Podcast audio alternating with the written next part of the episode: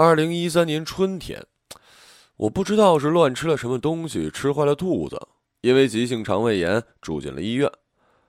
进医院的第二天，曹康给我发短信，说要来看看我。我的手放在按键上，犹豫了半天，还是给回了俩字儿：“来吧。”末了又加上一句：“别拿东西。”其实我是不想让他来看我的。在我所有的朋友之中，曹康属于异类。他从上小学就开始疯狂迷恋《古惑仔》，发誓长大以后一定要做一真正的黑社会。为了表示决心，他在上初一的时候攒了两个星期的钱，在手臂上纹了一条不超过十公分的青龙。结果。纹到一半的时候，曹康他爹冲进纹身店，揪着他耳朵，回到家差点给他打一半死。高中毕业那年，他脑子一热呢，就去东关菜市场收保护费，结果被一卖肉的掂着刀从东关撵到西关，从此再也不敢踏足菜市场一步。但是梦想的力量是非常之可怕的。曹康现在也就三十来岁的年纪。还整天染着黄毛，一边在饭店里打着工，一边孜孜不倦地寻找着组织，等待成为一名真正黑社会的机会。我不知道他为什么对这想法如此的执着，简直是不可理喻。在朋友一起喝酒的时候，我曾经表示过自己的疑惑，他却反问我：“路飞的梦想，在你看来，是不是也很可笑啊？”嗯。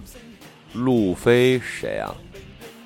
海贼王里的主角路飞啊，从小就梦想成为海贼王的男人，你不知道？我差点把刚喝到嘴里的酒喷他脸上。你他妈黑社会还看动画片啊？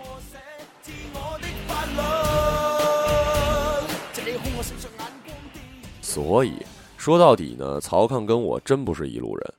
但他既然表示了要来医院看我，我也没有什么特别拒绝的理由。然后到了下午，他就真的来看我了，并且真的没拿东西。曹康坐在床边，一只手拨着别人送我的香蕉，一只手拍着我肚子问：“怎么样啊？什么情况？”“啊，没事儿，不太严重，打几瓶吊针就好了。”我往上坐了坐，哎。你怎么知道我住院的？你不是发朋友圈了吗？还有一张化验单。黑社会还刷朋友圈啊？靠！他骂了一声，把最后一节香蕉塞进嘴里。黑社会怎么了？黑社会就得茹毛饮血，穿兽皮树叶啊？我注意到他颧骨的地方有些青，好像是一处淤痕。哎，你脸怎么了？没什么，江湖事你不懂。我是不懂，不过我估计他应该又是跟饭店里的厨师打架了吧？你别老跟饭店里的师傅打架，怎么说这也是一份工作，好好干。好好干，好好干什么干？老子能跟他们一样啊！曹康恨恨的把香蕉皮丢进了垃圾筐。出来混，就讲一个“狂”字。我非英雄，广目无双；我本坏蛋，无限嚣张。谁无虎落平阳日？待我风云再起时。有朝一日虎归山，我要血染半边天。有朝一日龙得水，我要长江。查房了，查房了。小护士走了进来，叫嚷了一声，示意所有人都安静一下。我临床住的病号姓秦，我们都叫他老秦。主治大夫走到床前问：“哎，老秦呐，感觉怎么样了？”“呃，好多了，就是这个小肚子呢，还有点坠感。”“哦，呃，你把衣服掀起来一下。”老秦把上衣掀起来，大夫将手按到他的小腹处，轻轻按着，寻找老秦的痛点。老秦的肚腩露出一半，上面纹着一条色彩斑斓的大龙。我也不清楚应该叫什么龙，因为龙的身子只露出来了局部，剩下的部分都在衣服底下隐藏着。我操！我听到曹康低低的感慨了一声，然后说出了这种纹身的专业词汇：“盘身龙啊！”查房的医生走了之后，曹康立刻坐到老秦的床边，毕恭毕敬的说：“老大，您姓秦？”老秦警惕的看了他一眼：“怎么啦？刚才的纹身，要是我没猜错，您就是绰号……”花皮琴的秦大哥吧？老秦先是怔了一下，然后又慵懒的翻了个身儿。小伙子，你认错人了吧？人我可能会认错，但这条盘身龙我绝对不会看错。据我所知，在本县道上混的，有史以来纹盘身龙的大哥只有一个。盘身龙硬得很，不是谁都扛得起来。想当年，您为了在安察司街立棍儿。手里拿两把菜刀，一人对付十几个人，从安察司街一直砍到共青团路，从此江湖上有了您的传说。老秦一怒，血流飘杵。停停停，再说下去啊，都成武侠小说了。老秦又把身子翻了过来，瞅着他：“你到底是干啥的呀？”真是秦大哥呀！曹康激动的几乎是平地跳了一下，秦大哥，别人都叫我火曹，我是你的崇拜者呀。火曹，火曹是我绰号，我姓曹，因为脾气比较火爆，兄弟都这么叫我。曹康不好意思的嘿嘿笑着，我也是道上混的。老秦饶有兴趣的打量了他一番，道上混的。你哪个道上混的呀？民主大街向南，一直到解放路交叉口，全是我地盘。小地方，小地方。民主大街，老秦寻思着。我记得民主大街那边全是小区，光派出所就五六个，你怎么混啊？曹刚支吾起来。呃，我就就是混个脸熟，我还没成什么气候，等成气候了，我也纹条盘身龙。盘身龙，兄弟，给你看看啊！老秦笑了笑，把病号服脱了下来，露出肚腩上那颤悠悠的赘肉。但吸引我的并不是他那身肥膘。而是从左肩一直缠绕贯穿，一直到右后腰上的那条盘龙，准确的说，应该是半条盘身龙。从肩膀到胸口上的半个龙身，像被什么东西抹了一样，变得模糊不清。这，当年去医院洗的，可实在是太他妈疼了，洗了一半受不了，就放弃了。洗这玩意儿啊，可比纹的时候疼多了。曹康的表情真是暴殄天物的鲜活诠释。通常我们看见漂亮姑娘坐进肥老大老板的豪车里，骂一句“好逼都让狗操了”的表情，才是这样的。他恨不得上前揪住老秦的脖子质问他为什么要这样啊，仿佛这身花皮不是别人，而是长在自己身上。为什么呀？为什么？还不是为了能进个单位，拿份工资，有个医保，以后吃得上饭，看得起病啊！我当时去好几家单位应聘，人家都有明文规定不能纹身，我没办法呀，想去医院洗掉，洗一半就放弃了。后来找人家单位的领导好说歹说，总算给我开了个后门，让我进去了。就因为这一身破龙，我在单位干了这么多年，连个副主任都没提上。老秦的话呢，明显让曹康有些接受不了，他不敢置信。您工作了？废话，我不工作，我吃啥喝啥呀？您，您可以去收保护费呀。保护费。我操啊！你也不看看现在是什么时代了？现在大家都做电商了，电商你懂不懂啊？你去网上收保护费呀？你睁眼看看吧，满街都是手机，满街都是电脑，资金流动一分钟十几万上下。你去收保护费，你古代来的呀？可是，你说你在民主大街混，你告诉我，你是去回民小区收保护费，还是去派出所收保护费呀？曹康无言以对，老秦拍了拍他肩膀。小兄弟，时代不一样了，把跑江湖的那套心思收起来吧，不合时宜。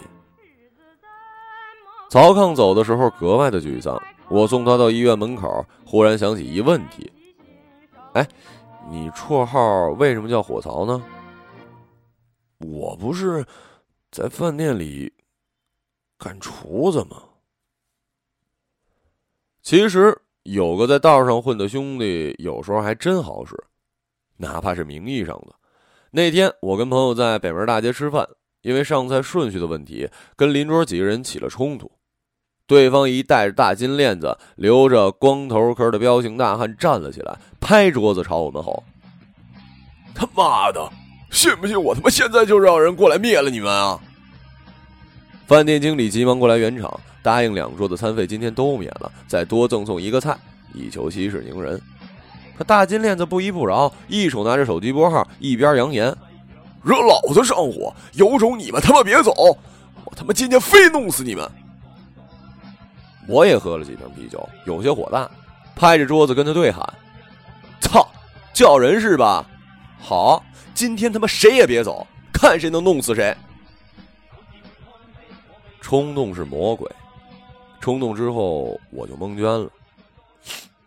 叫人，上哪儿叫人去啊？我就是一老老实实的上班族，身边的同事不是白领小资，就是知识分子，还有一堆娘炮。嘿，别说打架了，看个武侠片都打哆嗦。我寻思了半天，终于灵光一现，拿起手机拨通了曹抗的号。电话那头很是嘈杂，噼里啪啦切菜的声，鼓风机的声。炒菜的声貌似十分的忙碌。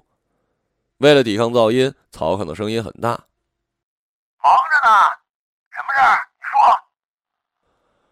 我在北门大街，有几个人想弄死我，你能不能过来看看？”“啥？”我也觉得有些勉为其难。算了算了，不方便算了，你先忙吧。方便？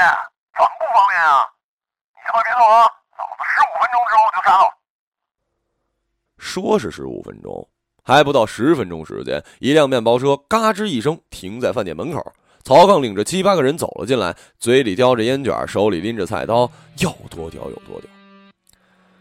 说实话，我从来没见过他如此拉风，以至于进门的时候，我感觉就好像电影里的慢动作一样。不过我定睛一看。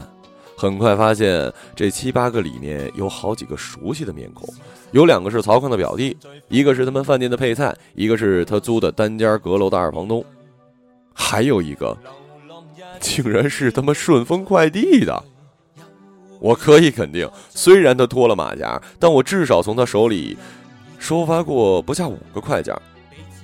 曹康就这么带着这对来路不明的人浩浩荡荡的杀了进去，把饭店里的顾客、经理和服务员吓得大惊失色，两股战战，急于先走。我也感觉事情闹大了，急忙拉住了曹康，小声说：“你他妈怎么叫这么多人呢？还掂着家伙！我就是想让你过来，帮我撑撑面子过去了。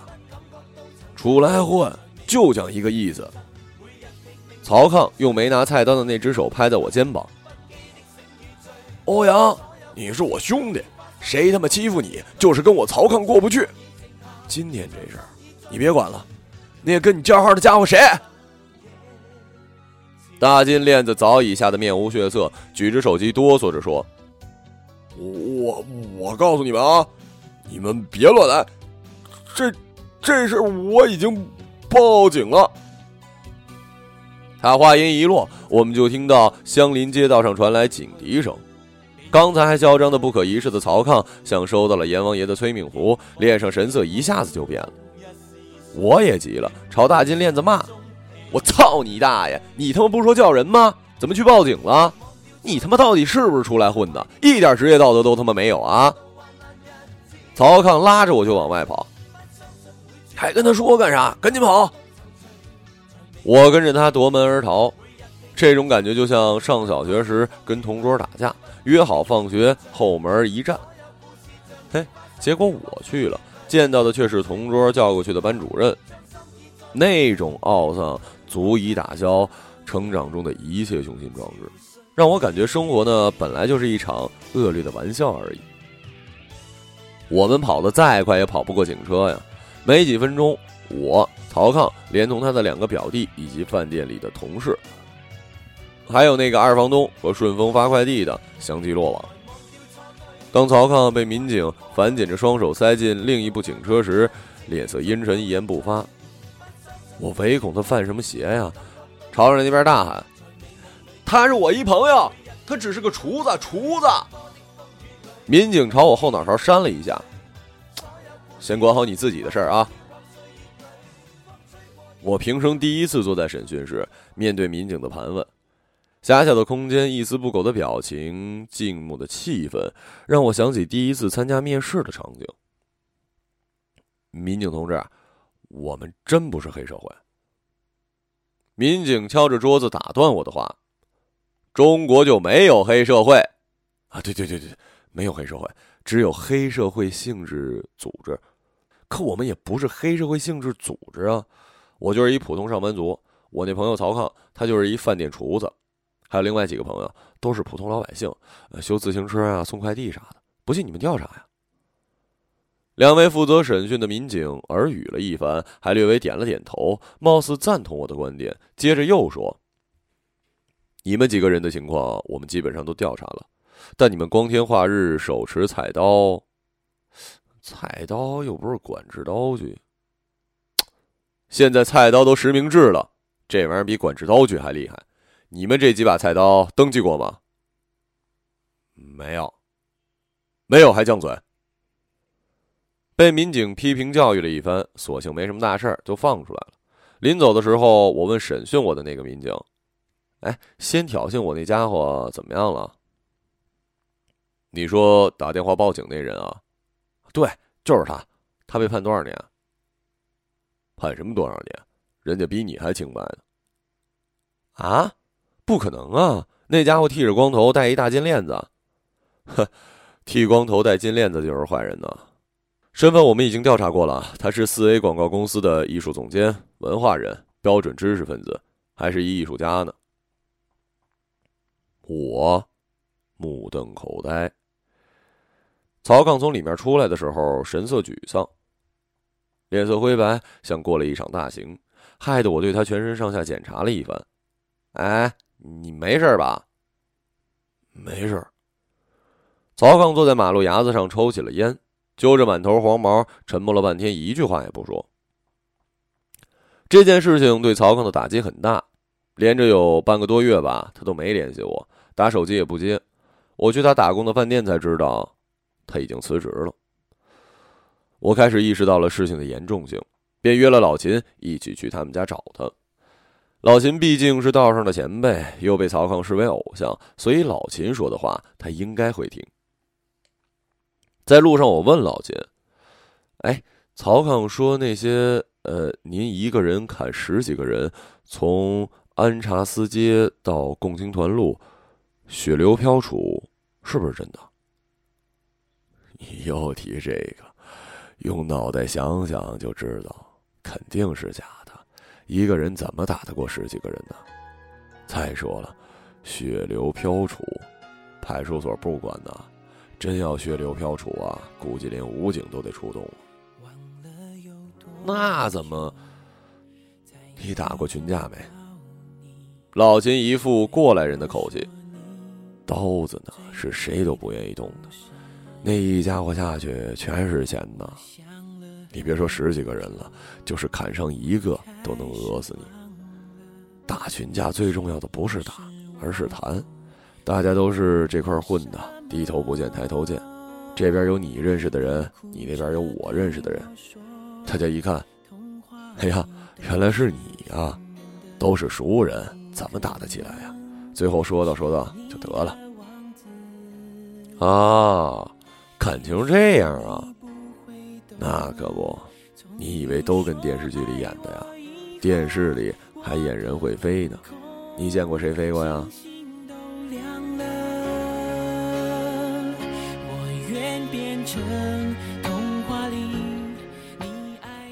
我们到了曹康家，见满地的凌乱，他大包小包的收拾了几个包裹，一副要出远门的样子。我问他干嘛？我看清楚了，这根本没有我生活的土壤，我要离开这里。你要去哪儿啊？去香港。他透过窗户眯起眼睛看着远方。小曹啊，我劝你冷静点香港不是电影里演的那样的。曹康拍了拍老秦：“秦哥，你知道吗？这半个多月，我干了一件自己想干，却一直没干的事儿。啥事儿啊？”曹康脱去上衣，他那完全可以用骨瘦如柴来形容的身板，赫然纹着一条五彩斑斓的盘身龙。大龙从左肩一直缠绕到了右后腰上，张牙舞爪，灵动鲜活。每个鳞片仿佛在蠢蠢欲动，因为有了这条盘身龙，曹抗那干瘪的身板刹那间有了摄人的魔力。老金目瞪口呆，面对此情景，他竟然不知道该说什么了。秦哥，我知道你退出江湖了，但江湖上依旧有你的传说，别担心。曹抗突然破天荒的引用了一句诗。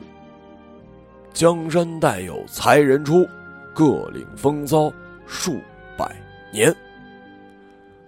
曹康，你看你都会背诗了，你不如去报一成人高考什么的，以后也好。欧阳，我的世界你不懂，你别劝我，你跟我根本不是一世界的人。我知道他的世界是传说中的江湖，他只有在那里才能做一个真正的古惑仔。高考、工作、养老保险这些事儿，对他来说呢，简直就是人生不可承受之扯淡。所以，对于曹康的决定，我任何的劝说都是徒劳的。曹康走的那天，我跟老秦去火车站送他。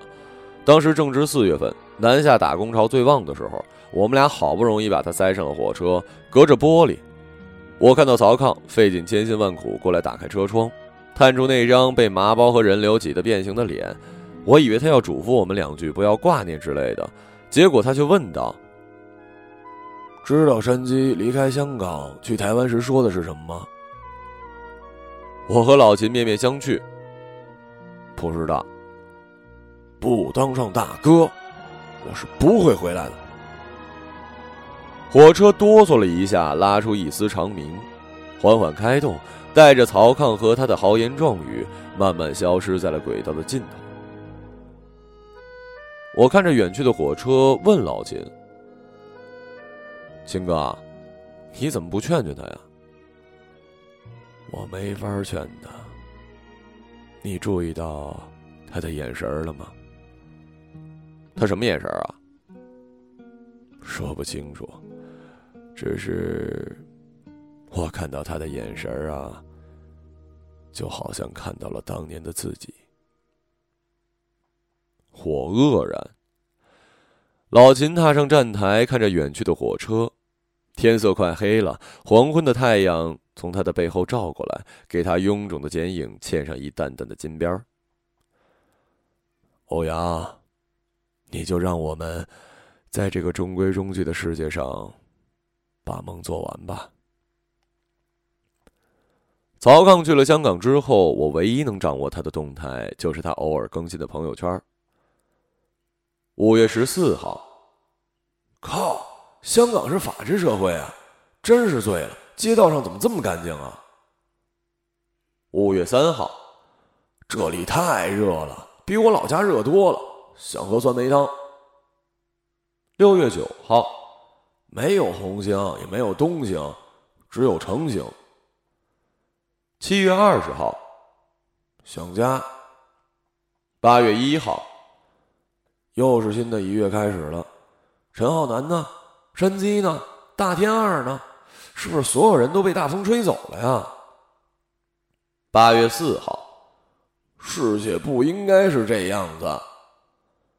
八月五号，你们都骗我，所有人都骗我。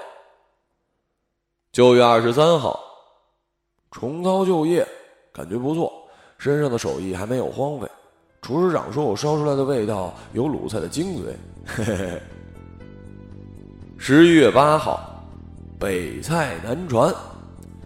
十一月十六号，换新手机了，摄像头好使，终于可以拍照片了。华为。支持国产。这次有了配图，是他穿着厨师服的自拍照，满头的黄毛已经剪去，留了一干净的平头。也许是因为发型的原因吧，脸显得大了一些。十二月十七号，想起那天下午夕阳下的奔跑，那是我逝去的青春。曹抗光着膀子，露出盘神龙的照片嘿，他好像胖了点儿。原来棱角分明的六块腹肌已经变成一块了。一月三号，我遇到了我生命里的小结巴。二月二十一号，小结巴说：“只要心里有野马，哪里都是江湖。”附带游乐场里，他和一姑娘坐在旋转木马上。附带照片：游乐场里，他跟一姑娘在旋转木马上坐着，抱在一起，笑得很开心。曹康又胖了一些，姑娘很漂亮，很好看。三月十五号，这是我这辈子唯一一次想干成的事儿。妈妈说的对，只要努力过，就不会后悔。一张饭店的照片，招牌上写着“火槽餐厅”，旁边还有几个开业送过来的花篮。三月二十八号，忙。餐厅里坐的满满的食客，看得出来生意很好。四月十一号，小结巴，我永远爱你，一生一世。一个精致的小盒子，里面静静躺着一枚钻戒。从一个春天到另一个春天，我看着曹抗走过了每一步足迹。他最终没能当上老大，而是当上了老板。在未来的日子里，他要落户、娶妻、生子、买尿布、买奶粉、送孩子去上学。我看着朋友圈里曹康那张日渐发福的脸庞，忽然想起上小学的时候。那时我们都还很小，都是懵懂听话的好孩子。有一次课间活动结束之后，曹康爬上了操场的主席台，对着大喇叭前喊：“你们听好了！”我是四年级三班的曹康，以后就是大屯镇玩小的老大。有不服的，放学后南门单挑。当时上课铃快要打响了，操场上没几个人。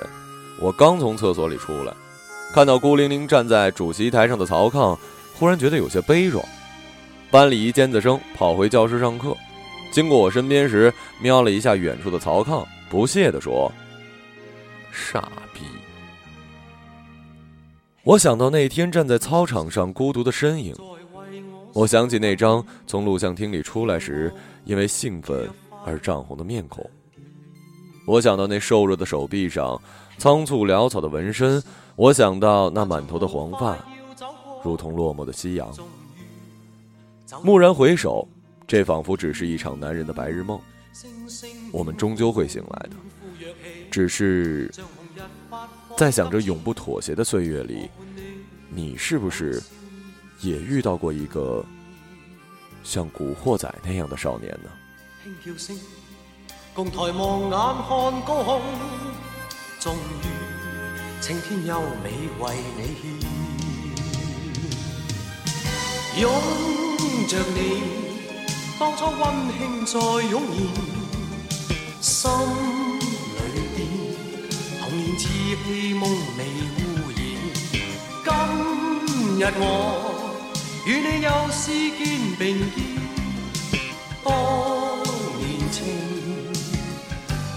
刻是添上新鲜。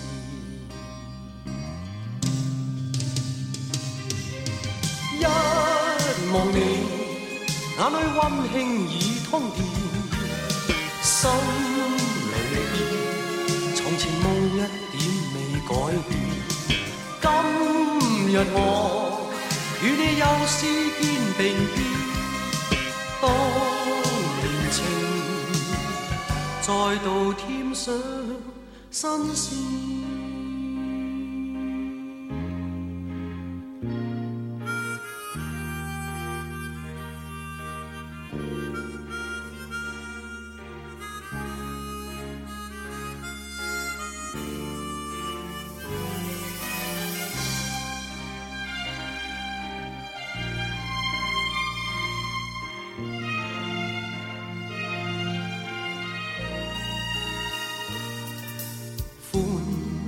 若起，像紅日發放金箭，我伴你往日笑面重現，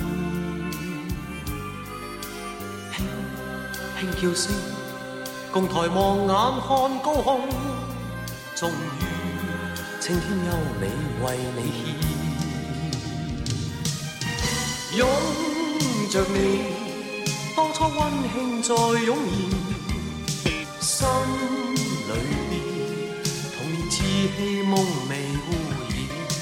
今日我與你又是肩并肩，當年情，此刻是添上新鮮。